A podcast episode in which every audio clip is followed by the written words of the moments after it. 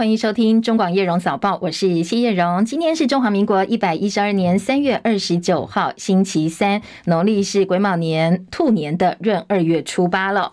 好，今天晚间开始天气又要有变化了，特别是北部东半部感受可能会比较明显一点哦。详细今天白天跟晚上开始的天气变化，线上连线请教的是中央气象局的预报员陈一秀小姐。今天虽然东北季风减弱哦，但是在北部东半部偶尔还是会有一些局部的降。降雨，但是其他地区呢是多云到晴的天气为主。不过中午之后，中部地区偶尔会有一点点飘雨哦。到了呃快接近傍晚或者是晚上的时候，会有一道锋面通过，后面紧接的是东北季风增强，所以到了下午晚上之后呢，北台湾的温度会稍微略降哦。那各地的降雨几率也会逐渐提升，尤其是北台湾北部跟宜兰。就会有短暂阵雨，那下雨的时间会比较长一点，也比较全面。其他地区像中部跟花莲、台东，偶尔也会有一些局部短暂降雨。那南台湾地区云量增多，温度方面呢，在今天清晨各地感受还是有一些凉意哦，低温大约十七到二十度，但是白天高温，北台湾可以来到二十三到二十五度。其他地区预估二十六至三十一度，所以提醒哦，像中部南部地区日夜温差还是稍微比较大一些。那另外呢，在今天晚上开始，西半部可能有局部雾或低云影响能见度，在行车用路上也要多多留意。以上资料是由中央气象局提供。好，请教一秀，这一波春雨下到什么时候？还有哦，在降雨量的观察，目前看起来哦，帮我们这个水库溢注，呃，大概可以有多少进账？目前的观测是，呃，呃，未来。这一周的整个的降雨比较集中在北台湾的范围比较广、比较全面，那中部也有一些局部雨，但是南台湾的这个降雨都是属于雨量比较多、降雨几率稍微比较偏低一点点的这样的一个情况。未来七天，所以北部、东北部的降雨量是可以期待的，对不对？啊，是是，OK，好，谢谢医生。因为现在除了南部哦没有办法解渴之外，其实呃，包括中部以北现在也有一点点吃紧，所以春雨来还是好消息哦。不过当然也希望对于南部接下来呢，我们的春雨也能够慢慢慢慢移到南部哦，帮集水区带来一些进账。好，这是天气方面的提醒哦。另外，在清晨最新的外电焦点部分呢，法国检方针对疑似大规模的税务诈欺还有洗钱案开始调查了。今年突击搜索五家银行涉案的金额多达一千四百亿欧元，换算台币四点六兆。同样被搜索包括法国的兴业银行、巴黎银行跟子公司，法国的外贸银行，还有英国银行业的巨擘汇丰银行。法国检察官办公室在声明当中特别表示，检方在二零二一年十二月已经针对银行业疑似洗钱跟鼓励支付相关的加重税务诈欺行为开始展开初步调查，而今天是正式展开搜索行动。在法国检方方面的说法是，接下来搜索行动呢，必须要花好几个月的时间。先前已经准备了几个月，那今天正式展开。有一群欧洲新闻媒体，二零一八年公布了一份档案税务诈欺调查报告，而媒体二零二一年又报道说，疑似范性牵涉长达二十年之久，涉案的金额多达一千四百亿欧元，换算台币四兆六千多亿。好，另外在美国股市表现部分呢，美国国会针对银行倒闭。启动听证会，银行业的改革箭在弦上。美国三月份消费者信心意外增加，所以美国股市今天开盘是涨跌互见的。金融业呢，因为很多很多的不利消息哦，所以今天表现还是萎靡不振。美国的公债殖利率则是走高的，其中两年期的殖利率重新回到百分之四。而投资人把注意力重新放在升息可能会带来的经济衰退，所以清晨美国股市四大主要指数通通都是收黑。阿里巴巴 ADR 受到集团重组的激励，所以今天收盘股价大涨超过百分之十四。道琼呢，则是连三红止步。清晨收盘，美国股市今年四大指数全盘皆末。收盘，道琼跌三十七点，三万两千三百九十四点；纳斯达克指数跌五十二点，一万一千七百一十六点；标普五百指数跌六点，三千九百七十一点；费城半导体跌二十六点，三千零五十七点。ADR 表现，台积电 ADR 收盘涨百分之零点一七，来到九十点八一美元。联电 ADR 跌百分之零点六九，收在八点六美金。阿里巴巴在马云回杭州之后，立刻宣布重组，要成立六大集团跟多家业务公司，而且每个业务集团跟公司都会有独立融资跟上市的可能性，而且特别强调哦，这一次变革不会影响阿里巴巴在纽约或香港的上市地位。好，都是好消息，所以带动了阿里巴巴 ADR 今天收盘暴涨百分之十四点二六，来到九十八点四美金。随着美国破产的系股银行被收购，缓解市场对银行危机的担忧，深夜收盘的欧洲股市小幅上涨。伦敦股市涨十二点，七千四百八十四点；法兰克福指数涨十四点，一万五千一百四十二点；巴黎 CAC 指数涨十点，七千零八十八点。国际油价今天也是小涨的，纽约商品交易所西德州中级原油五月交割价小涨三十九美分，每桶七十三点二零美元；而伦敦北海布伦特原油五月交割价小涨五十三美分，每桶七十八点六五美金。法新社报道，根据美国检察官威廉斯签署的最新刑事起诉书，中国官员二零二一年初冻结阿拉美达研究控制的加密货币交易账户，大概十亿美金左右。加密货币平台 FTS 的创办人班克曼弗里特，他授权对中国官员贿赂至少四千万美元，希望取得这些被冻结的子公司哦能够解冻。而这也是班克里曼弗里特被控的第十三项罪名。前总统马英九访问大陆之旅备受关注。昨天傍晚呢，马英九会见江苏省委书记信长星。而马英九在致辞当中提到“九二共识”，还有当年马习会跟中国大陆国家主席习近平强调的希望两岸能够心灵契合。他还当面提到台湾总统，说呢他在台湾总统任内推动两岸交流，创造两岸分治七十多年来最和平繁荣的一个阶段。这也是我过去在呃台湾这个总统任内啊推动两岸交流八年了，我们签了二十三个协议。好，有提到台湾总统，因为是现场收音的关系哦，所以不是很清楚。而信长星立刻回以马英九先生来作为称呼。不过他也说，马英九曾经担任国民党前主席，还有台湾地区的前领导者。马英九先生不认识我担任国民党，中国国民党前主席，还有台湾地区前领导人，一直坚持九二共识的一个中国原则。好，他说坚持九二共识反台独，称马英九先生哦，那还是让大家感受一下现场气氛，收音的状况不是很好。那另外呢，在见信长兴之前呢，马英九在参观孙中山纪念馆之后接受联访，他也提到了自己前总统的身份，还有中华民国一百一十二年。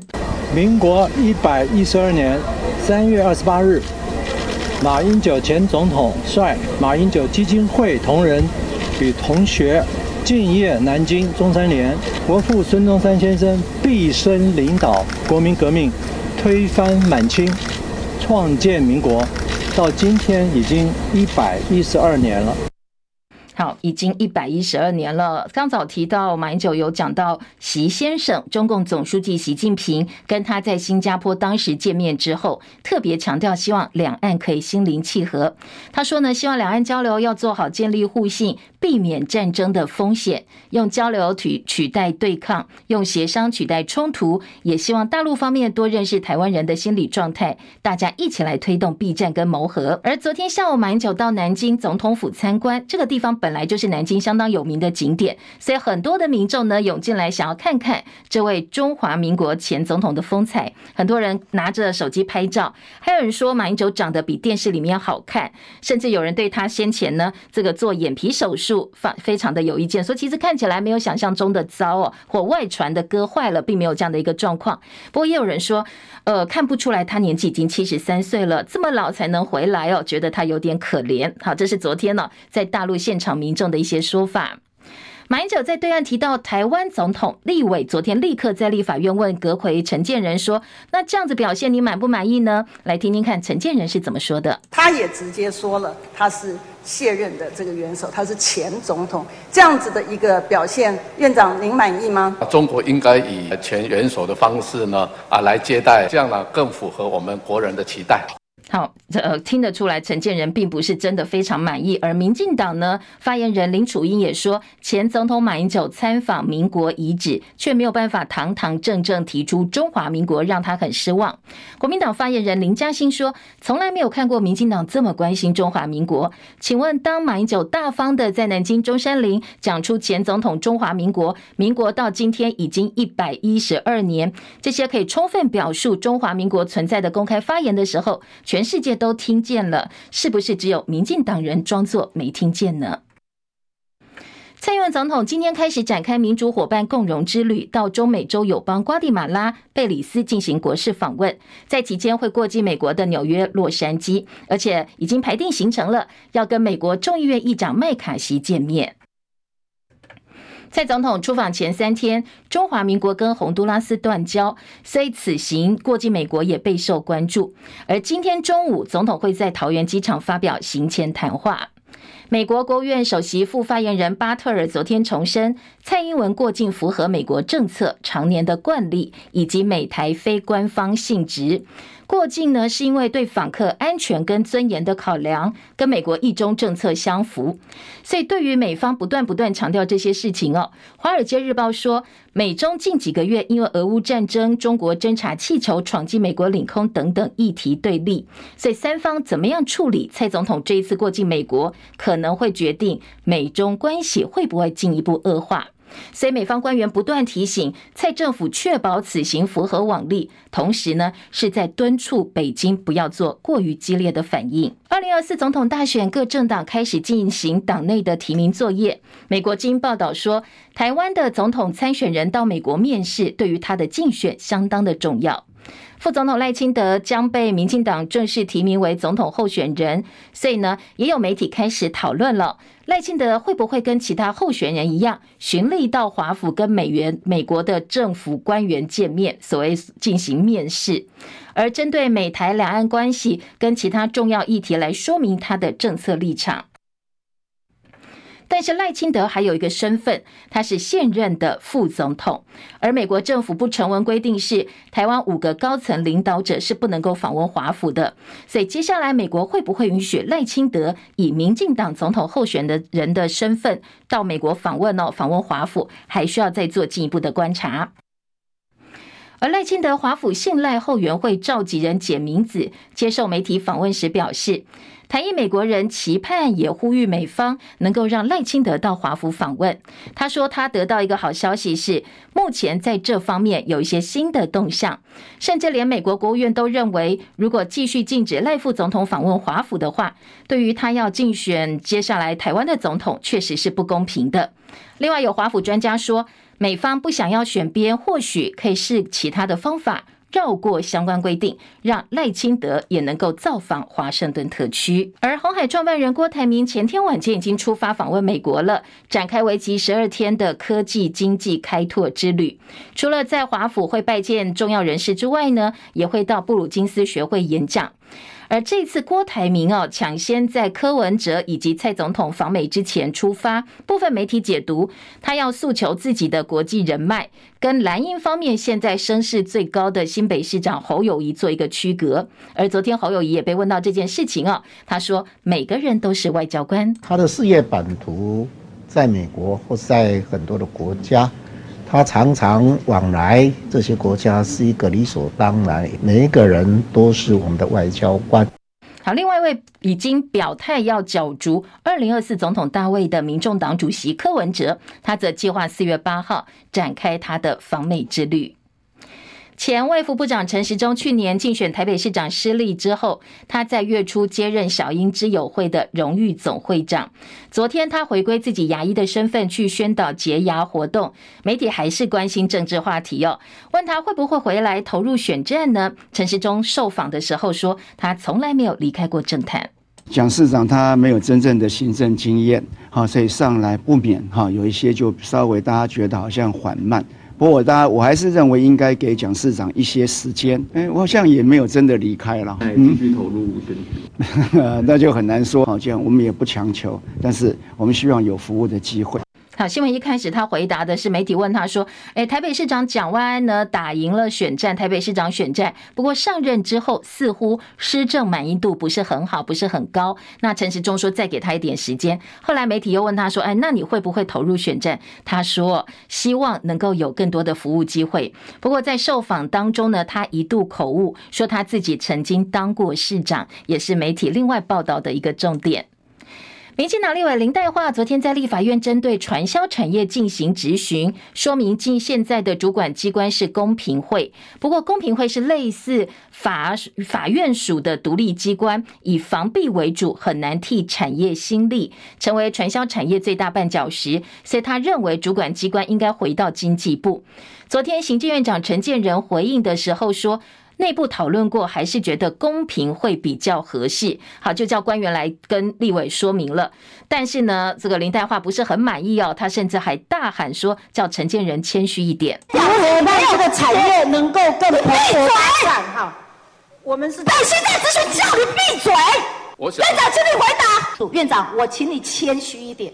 你虽然国事如麻，这边是民意翻腾呐。委委员，你不用生气了，我。好，绿营立委叫行政院长，叫我们的阁揆陈建仁要谦虚一点哦。昨天这一段画面呢，也是很多电子媒体喜欢剪出来用，昨天播的频率相当高的。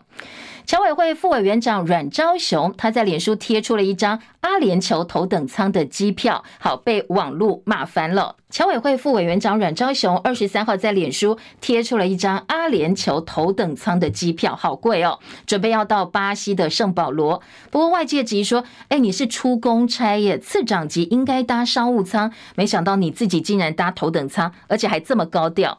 事后他把贴文给删掉，不过遭到网友们讥讽。对此呢，阮昭雄在脸书回应说，针对机票照惹出争议，向各界道歉。他说呢，机位升等到头等舱是。旅行社的善意，他强调他自己没有浪费公帑。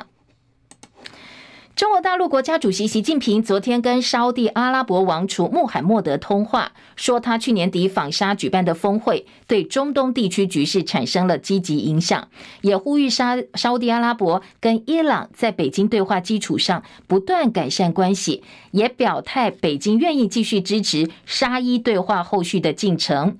同一天就传出沙国石油公司以溢价近九成的价格斥资人民币两百四十六亿，换算台币呢，大概一千零八十四亿元入股大陆民营炼化巨头荣盛石化公司。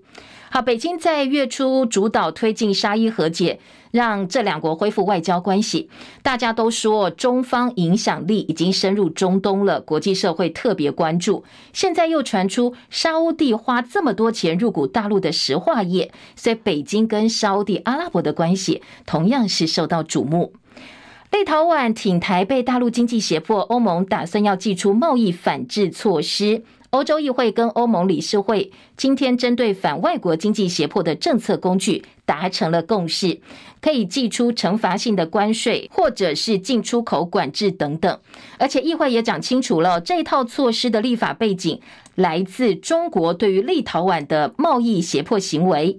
负责议员以有牙老虎来做比喻，说不管是不是真的会用到，有时候呢，把枪摆在桌上是必要的。印度陆军参谋长潘德在一场讨论中国崛起的座谈会上，抨击中国大陆强权及真里的国际秩序观，而且罕见的三度提到台湾。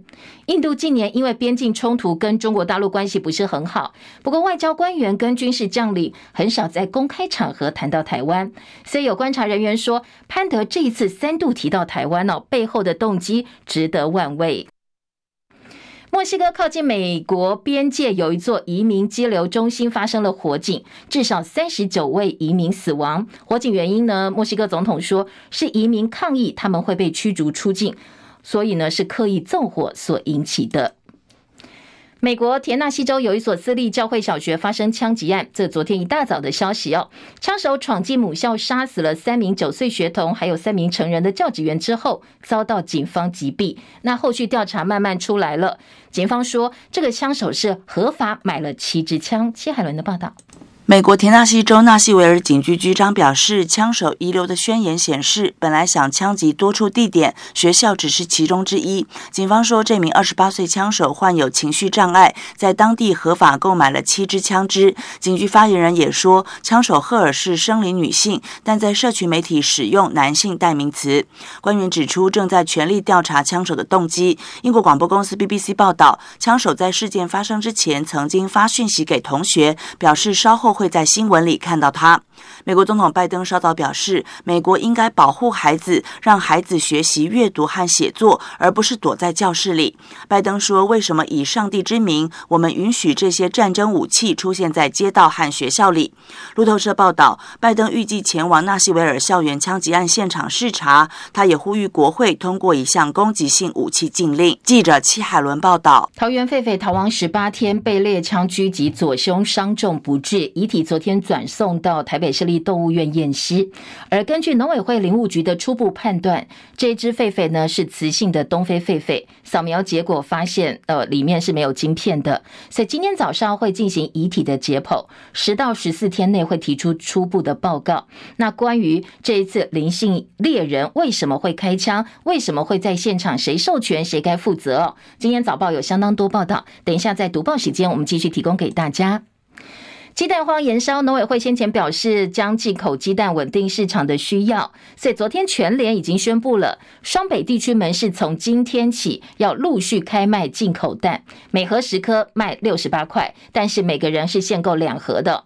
另外，家乐福也说，彰化以北量贩店。在今天会陆陆续续上架冷藏的进口鸡蛋，三十号之后，彰化以南的量贩分店也会上架冷藏的澳洲进口蛋。当然，各个门市什么时候上架，大家可以跟门市来联络，因为呢，这个蛋哦要掌握时间，卖完为止哦，这个数量有限，卖完就没了。鸡蛋花囊姐，高雄早餐店打算要串联全台业者，拒用鸡蛋抵制蛋价，停卖荷包蛋、葱蛋、蛋饼等等跟鸡蛋有关的制品，至少七到十天，希望借此让供需回到平衡，同时反制不断上涨的蛋价。带头的高雄连锁早餐店的一名菜心业者说：“这好像是起义一样，希望凝聚更多力量来达成目标。现在呢，他已经串联了一百多家的业者哦，打算从下个星期一开始就不卖这些蛋类产品。那希望展现团结的力量，让供需早点回到正常。全国缺蛋涨价的问题持续，那一定会加入咸蛋的肉粽。今年的端午节价格恐怕是低不了了，应该都会涨。北部肉。”粽名店利家湖州粽表示，咸鸭蛋的进货成本现在已经涨五成了。那商家目前是自行吸收了，不过真的成本涨太多，所以接下来呢，只能说抱歉哦。消费者要有心理准备，可能到时候肉粽也会开始涨价了。七点二十五分，我们要先进广告。等一下呢，呃，在广告之后回到现场哦，我们还会有更多的报道。不过在广告前呢，我们再补充一下哦，在今天早上最新的一些体育焦点。美国职棒热身赛，旅美棒球好手张玉成带着经典赛火烫的手感回到大联盟进行春训。他穿波士顿红袜队战袍。热身赛从昨天到今天两场比赛都出现安打，而且今天还有打点打回了一分，当然也帮自己挤进红袜开季二十六人的名单，增加了有利的条件。好，今天红袜迎战的是勇士队，张育成四局上接替先发的德弗斯守三垒，之后呢改守游击哦。当然守备方面他向来都非常的稳健，而打击方面呢，五局下红袜三比六落后，他敲出了游击防区后方落点相当巧妙的安打。然后呢，送回了靠投手犯规进站三垒的朋呃这个队友，所以呢，首分打点出炉了。不过很可惜，后面两个打席都被三振。红袜这场比赛敲出三支全垒打，那最后是五比七输给了打击火力更猛的勇士队。世界棒垒球总会公布最新的男子棒球世界排名，世界排名第一的还是日本队。美国、墨西哥经典赛有积分进账，所以美国第二，墨西哥第三。而中华队的名次呢，下滑两名，我们排在第四名。那这个排名怎么算出来的？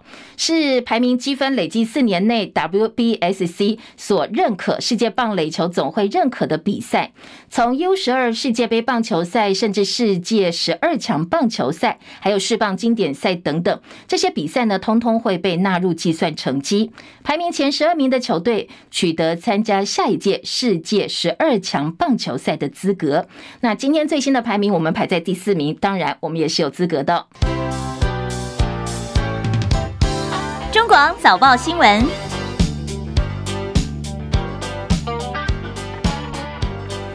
好，今天早报在头版的新闻重点，中时联合今天头版头条。都给了前总统马英九访问大陆的相关话题。当然，呃，今天，嗯，不管你政治立场是呃这个所谓和中啦，或者是愿中哦抗中，这个话题是少不了的，所以切入角度不太一样。联合版联合报的大标题说，马英九高喊中华民国，而中国时报则是在头版呼吁和平避战，这个是两岸人民的责任。而自由时报今天放在内页三版。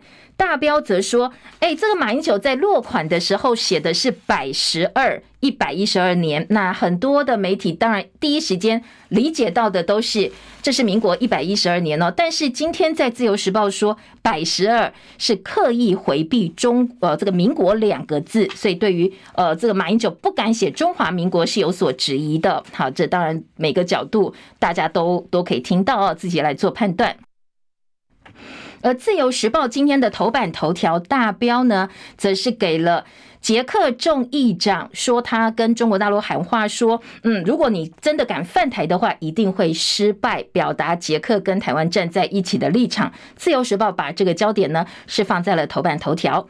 我们先回头来听听看，刚才哦提到。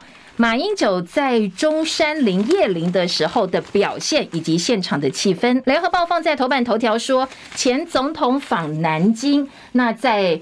当时的现场呢，他谒中山陵喊中华民国，而且说中华民国已经一百一十二年了。这是联合报的大标题。在内文方面呢，今天呃，联合报用图片的方式把昨天马英九的题字哦做了报道：和平奋斗振兴中华，马英九百十二三二八二零二三。于中山陵。好，如果您现在透过直播现场啊，可以来看一下哦。联合报在头版的上半版面就有现场马英九的一个呃落款跟题字，密集凸显中华民国元素。他透过公开致辞，在中外媒体面前提到中华民国，强调已经一百一十二年了，而且呢多次提到民国纪元，还带出自己前总统的身份。今天联合报说。这么密集强调他的身份跟中华民国，在过去是从来没有过的做法哦。而在今天的联合报还提到前主席的名义跟国父献花，题字落款没有加任何的官衔。而马英九展示他在中山陵的题字，看到他的名字落款是没有官衔的。至于纪元呢，则是民国跟西元并称。他在对于大陆喊话部分呢，则是希望两岸一起努力追求和平。而联合报的解读哦，说呢，马英九不断提到中华民国跟自己总统经验，贯彻一中各表的用意相当明显。中国时报今天的重点则是和平避战，说呢，他昨天在见江苏省委书记谈到马习会，也特别说希望两岸能够建立互信，用协商取代冲突。好，这个是呃今天的中国时报头版的重点。内文当中提到九二共识搁置争议，两岸都要追求和平，否则没有前途。倡议和平奋斗，振兴中华。内页新闻部分呢？中国时报今天的三版说，马英九访问中山陵，官衔跟国号一次到位，题字落款彰显中华民国存在是现在进行式哦。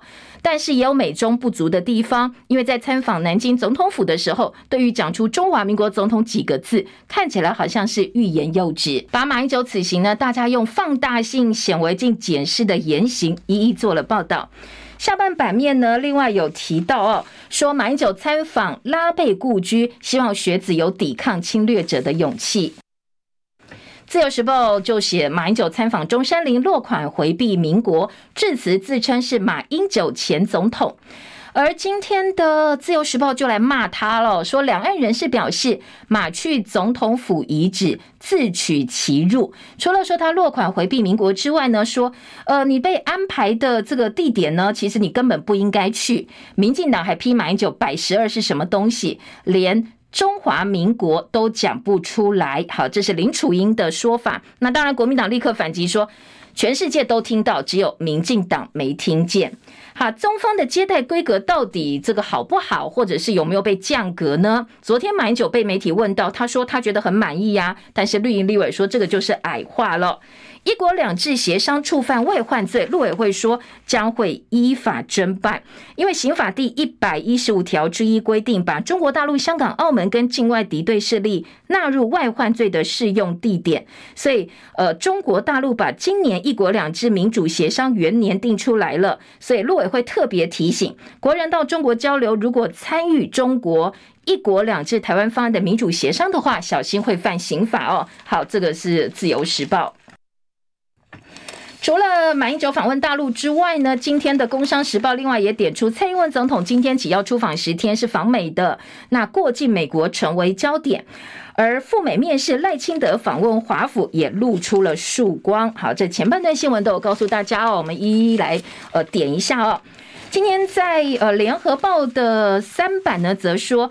屡建九二共识，马英九重新搭起对话桥梁，呼吁两岸恢复交流，取代对抗，避免战争，尽可能在很多议题达成共识。联合报记者王玉忠的特稿说，现在民进党执政加上美中争霸，两岸战争一触即发，所以马英九这个时候有没有办法借由他的影响力，或者是借由他的努力，让两岸重启对话协商，拆掉战争的隐性？这个当然是大家很关心的重点。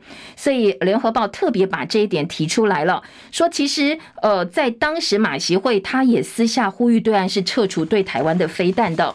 小朋友喊马爷爷不认识孙中山。昨天现场有一群南京的小朋友，幼儿园的小朋友户外教学，所以遇到马英九，大家都认识他，高喊马爷爷好。那另外呢，因为地点是中山陵啊，马英九就问说：“那你们认不认识孙中山呢？”很多小朋友都不认识。好，今天的联合报也把这个点出来了。联合报在四版说，蔡英文今天启程，先访梁友邦，再会麦卡锡，任内第八次出访。四月五号洛杉矶见美国众议长，美国说蔡过境符合长期的一中政策。大陆台企联呼吁台呃蔡政府不要再惹事了。好，这个是今天蔡总统出访之后，因为担心去年八月台海紧张情势重演。大陆全国台企联昨天发表声明说，希望蔡政府不要再蓄意制造事端，当然他们在的这个中国大陆的生意会受到影响。哈，外交双重承认吗？今天在联合报的报道当中也提到了，我们驻斐济代表处复名中华民国。外交部昨天举行记者会，东太平洋司的司长周明干说，斐济外交部这个月二十四号以劫掠知会我国驻斐济代表处，十五号起将代表处名称从驻斐济台北商务办事处恢复为中华民国台湾驻斐济商务代表团，享有一九七一年斐济外交特权以及豁免法的外交特权呢。当然，外交部对此表达感谢。记不记得哦？外呃，这个我们的。外交部长吴钊燮前两天才在讲外交双重承认，不排除任何可能性。所以今天讨论说，哎，这是不是所谓的外交双重承认呢？未来的外交路线。好，当然这个部分，呃，大家都在讨论。大陆的外交部也有回应说，反对任何企图制造一中一台两个中国的图谋，而这种图谋不会得逞。民进党立委王定宇则说，这种准外交双重承认的模式是可以期待的外交突破。国民党立委陈以信说：“欢迎呃任何可以实质提升台斐关系的所有决定，不过这个不算是呃外交的双重承认哦，这是国民党方面的看法。其实哦，呃，两岸在斐济的角逐外交角逐，其实已经不是第一次了。我驻斐济代表处二零一九年起被从中华民国驻斐济商务代表团换名字，叫做驻斐济台北商务办事处。”二零二零年十月，代表处在斐济举行的双十酒会，更发生大陆使馆人员要强行进入拍照，最后两岸外交官还发生冲突的这样一个事件。所以，我们跟斐济的关系哦，其实呃，你就规格来讲，上上下下时有所闻。昨天，民进党前立委林卓水则说，双重承认毫无国际法依据，联合国二七五八号决议不可能翻案，所以你还是进不了联合国。而当前国际的政治格局只有一个中国的国际共识，不管是台独或者是双重承认都没有机会。他说，大家不要胡思乱想了，实际一点是，呃，可能是更务实的。好，这是林卓水的看法哦。好，其他的呃政治话题呢？自由时报今天头版头条说，捷克众议长向中国喊话，艾达莫娃说，进犯台湾必将失败。希望呢，台湾跟捷克能够成为民主国家双边合作榜样。他在台大演说强调，团结会让我们变得更强大。希望全欧洲都看到。自由时报今年的头版头条大标题，内页新闻的政治焦点呢？当然，自由时报。呃，斐济的新闻也做到了四版，他访问的是前外交部长陈建仁，说法呢也是说，其实哦，呃，斐济恢复我们的正式名称没有太大意义，因为先前也用过，但是呢，要注意的是，这样一个转变后面一定有利益的存在，还要看看发展。除了有政治上在国内对特定政党、特定人士有政治利益之外，也或许有经贸方面的考量，所以要接下来看看我们在对斐济政策啦，或者是一些经贸关系有没有进一步的宣布。好，再来，呃，在蓝营跟绿营的大选相关话题部分呢，自由时报的四版说，大选必考题赖清德要建构更成熟的两岸政策。打破同温层，广邀专家学者演你，而且他打算以民主、和平、繁荣跟蔡英文四个坚持作为基调，不分党派，将会请益这些专家。不过，《自由时报》还是强调，党内人士说，对国家定位一定会符合台湾前途决议文。好，这是《自由时报》的报道。而备战二零二四，国民党为九二共识论述定调，担心侯友宜着于两岸议题。党内人士说，他不会讲，至少我们来讲哦，没有一中各表就没有九二共识，这个是先前的一个说法。外传呃，打算改为诉求。九二共识就是中华民国。那今天的自由时报也这个用朱立伦的话，把这个呃这个所谓的最新共识打了一记回马枪，就是给否决掉了。而外传四月份就会征召侯友宜，侯友宜昨天说他为国为为民呢会全力以赴。好，这当然这都是自由时报的小标题。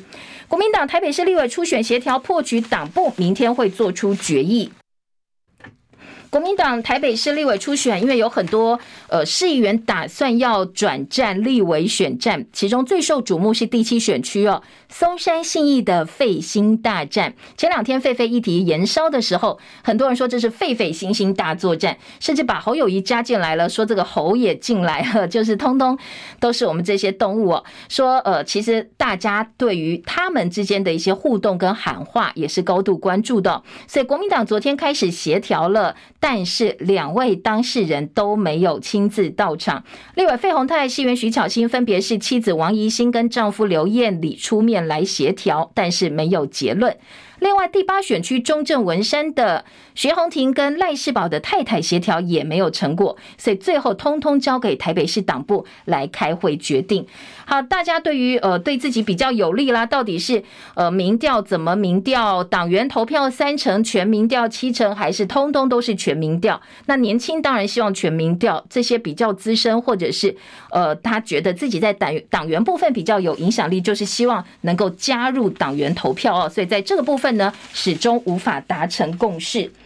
四月十一号前完成协调，在民进党部分呢，昨天呃也有一些进度哦，说呢，民进党区域立委初选领表已经落幕了，现在提名小组拍板，四月十一号之前完成协调作业。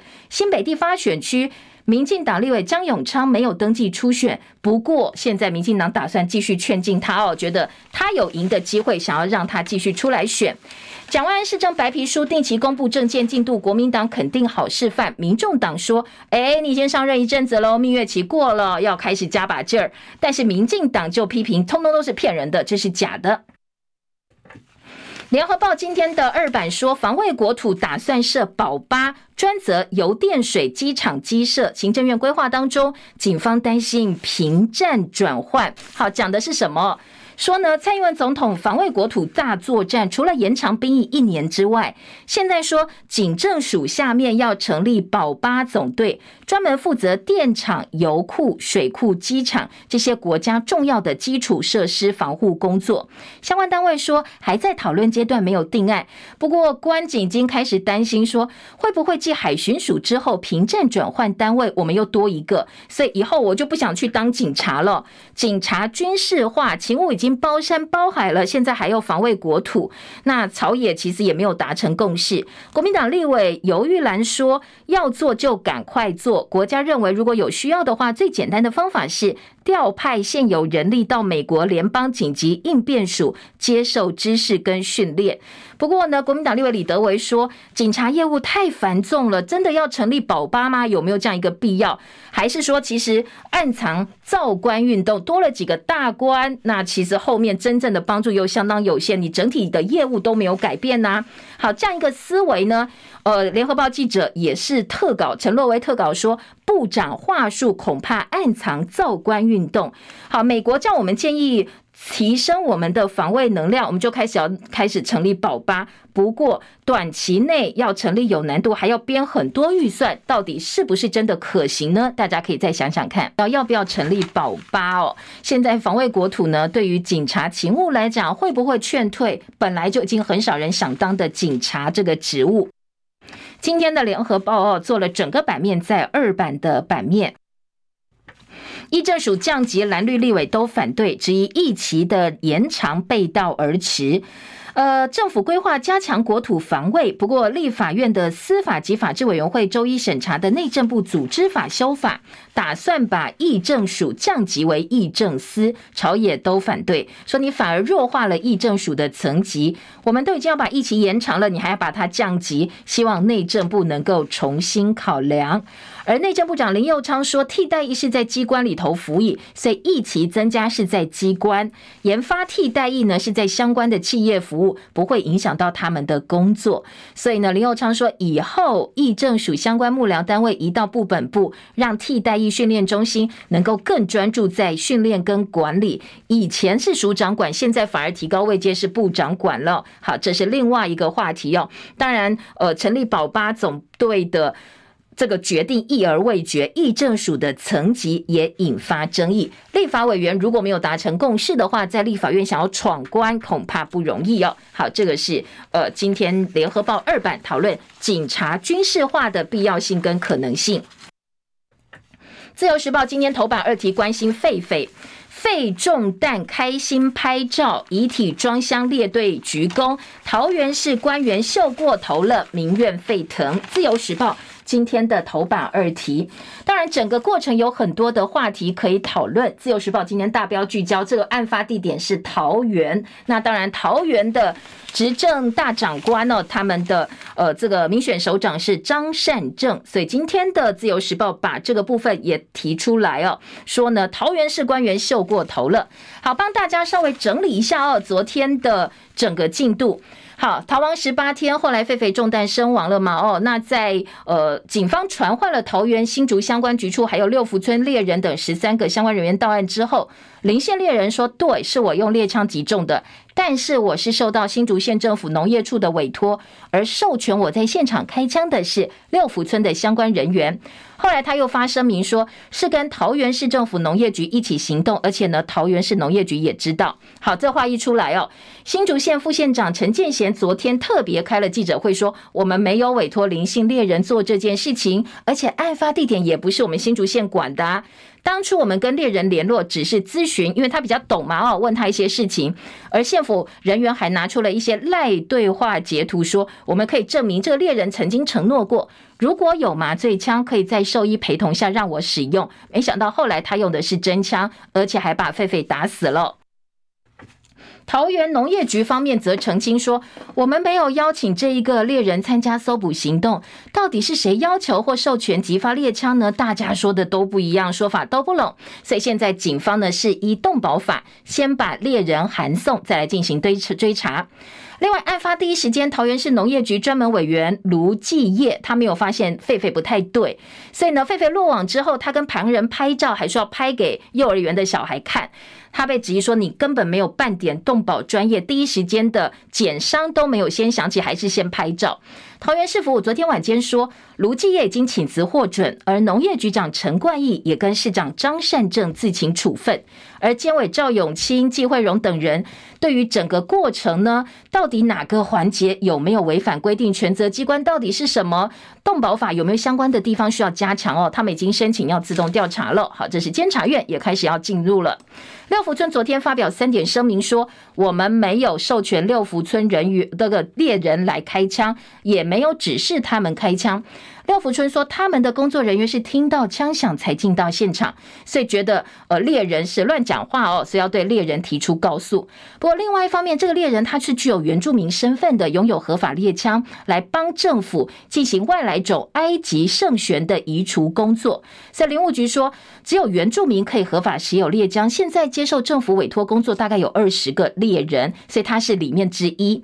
新北原住民族狩猎协会发了声明说：“我们原住民猎人这么信任你们汉人政府，接受请求来帮你们的忙，结果没想到还要背黑锅，背弃背信弃义，你们把责任都推给我们原住民，认为呢猎人开枪不是狒狒死亡的主要原因，而是桃园市农业局人员你超过十分钟在现场摆拍，造成他延误就医、流血过多才死亡的，不要把责任通通推给我们原住民猎人，非常的不公平。”而且呢，如果说呃接下来六福村啦或新竹桃园这两个政府没有负起责任，猎人被起诉的话，现在呢新北原住民族的狩猎协会说，我们要串联全台湾的猎人，还有原民权益团体来声援这个猎人哦，所以呃整个事情又扩出去了。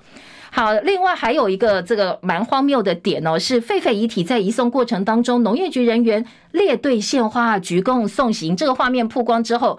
网友纷纷觉得不可思议，说这前后对比差太多了吧？之前呢，这个围捕好像这个枪击要犯一样，现在呢是变成国家烈士了。说干脆要不要盖国旗，还是送到忠烈祠呢？好，这是另外一个讨论的话题。早报各报几乎都是整个盘面来讨论狒狒。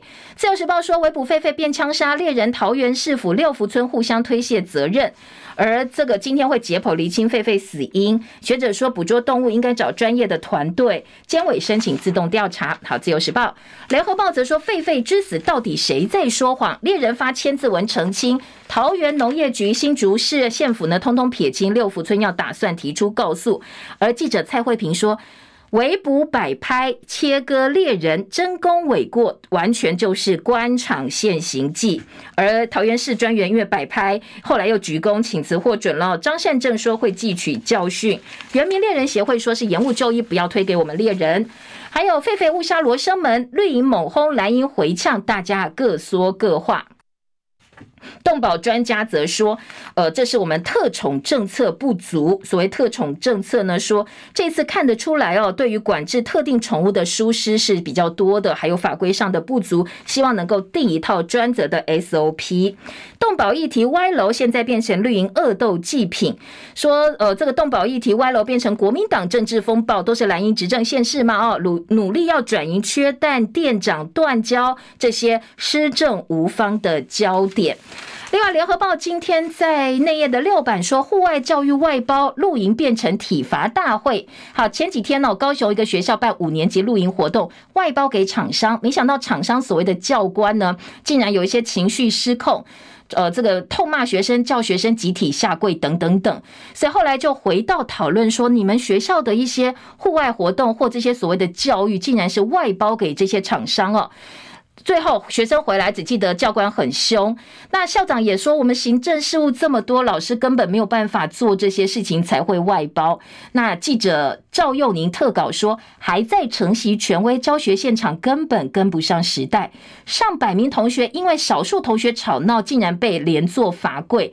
可是呢，每年有上千所国高中生，这些公民训练都是用老掉牙的模式在教学生，完全跟不上时代，而且教养权、管教权竟然可以外包，所以也觉得不可思议。